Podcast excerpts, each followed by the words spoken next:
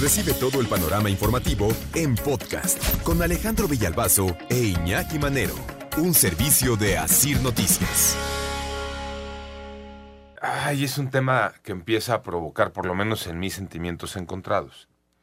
Porque cada vez son más las personas que utilizan la moto como medio de transporte. Y cada vez son más las personas que utilizan la moto como su eh, medio de trabajo para repartir, para llevar, para traer, como mensajeros. Y mucha gente que ha decidido comprar una moto para irse al trabajo, para irse a la escuela.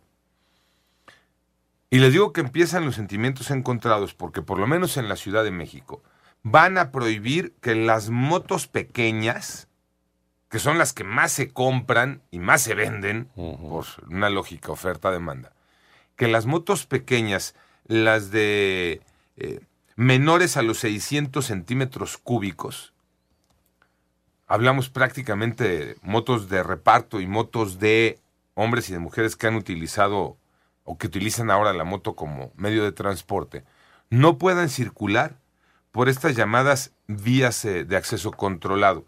Las, las que eran antes las vías primarias, ¿no? Los primeros. Ya conocemos periférico, viaducto, circuito como las más importantes.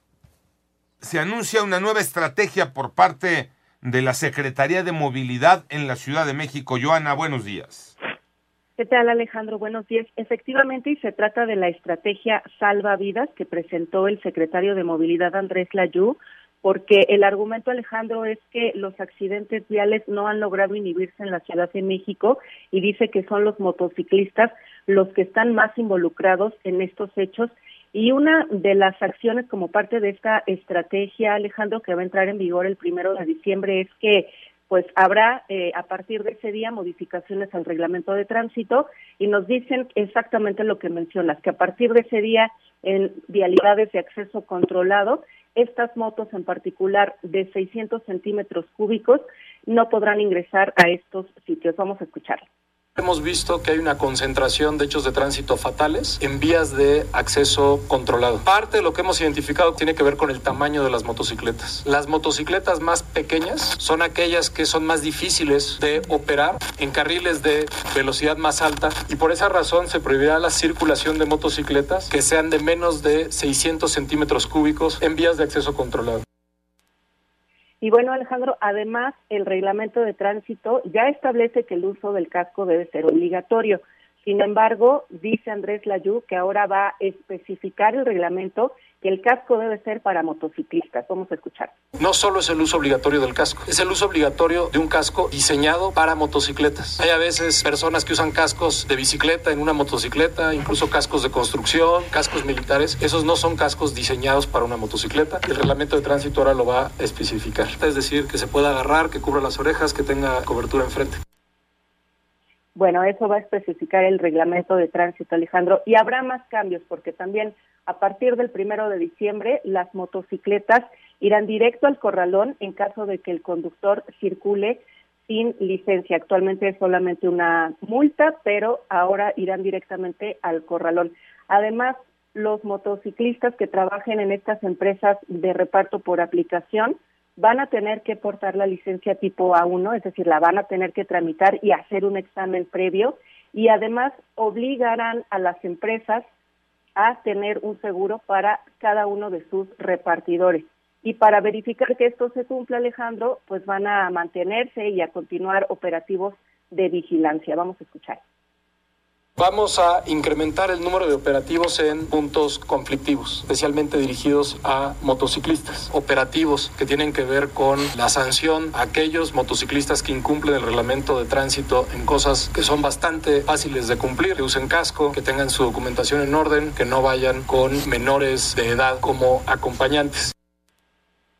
Bueno, y es que aquí, Alejandro, como te decía, él menciona que los motociclistas están implicados la gran mayoría en estos accidentes de tránsito, incluso nos da cifras, dice que en lo que va del año se han impuesto más de 50 mil infracciones de tránsito a motociclistas por diversas faltas, por ejemplo, porque van a exceso de velocidad, porque no utilizan el casco, porque se pasan el semáforo o se estacionan en lugar prohibido por invadir cruces peatonales o carriles ciclistas o simplemente por circular sin placa, sin licencia o sin tarjetón.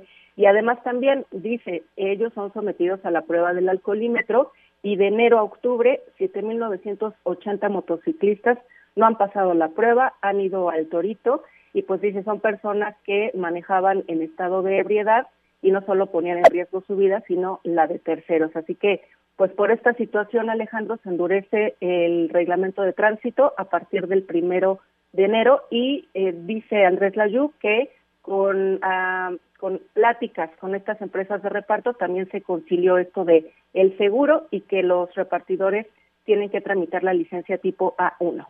Ay, Joana, tantas cosas, no sé si me dé tiempo. Y si no, ahorita nos colgamos un poquito. Ahí les va. Ya decíamos el punto uno, el tamaño de las motos, ¿no? Eh,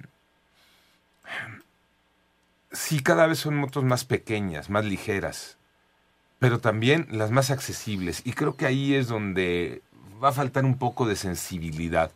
Reitero, porque no solo es eh, para el trabajo, ya también para el transporte para el ir y venir a escuelas, a trabajos, la gente está utilizando cada vez las motos. Motos de 125, ¿no? Que son las más comunes. Porque ya una moto arriba de 600 es una moto grandota. Grandota. Entonces, y, los costos de esas motos pues también están mucho más elevados. Oh. Punto dos, el casco. Pues es que es obligado.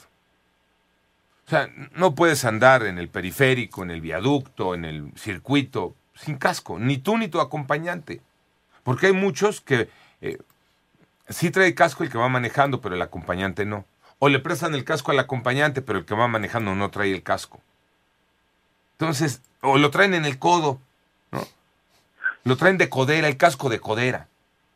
Entonces ahí, pues es un tema obligado.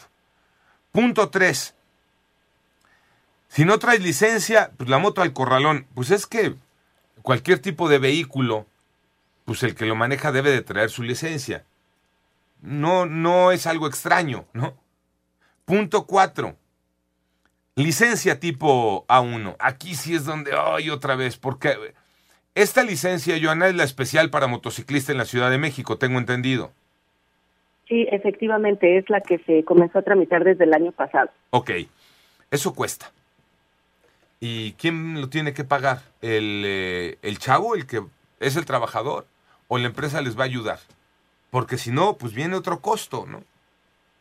El seguro, sí es importante traer el seguro.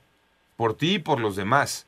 O incluso por el robo de las motos, que también cada vez es más frecuente y sobre todo esas motos utilizadas en la mayoría para el reparto. Entonces, importante que traigas tu seguro.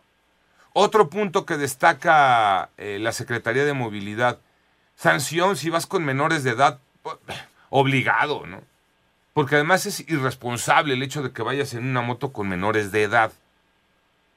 Y cerrando, cuando nos dicen que de enero a octubre han agarrado a 7.980 motociclistas andando en moto borrachos, no tiene perdón de Dios.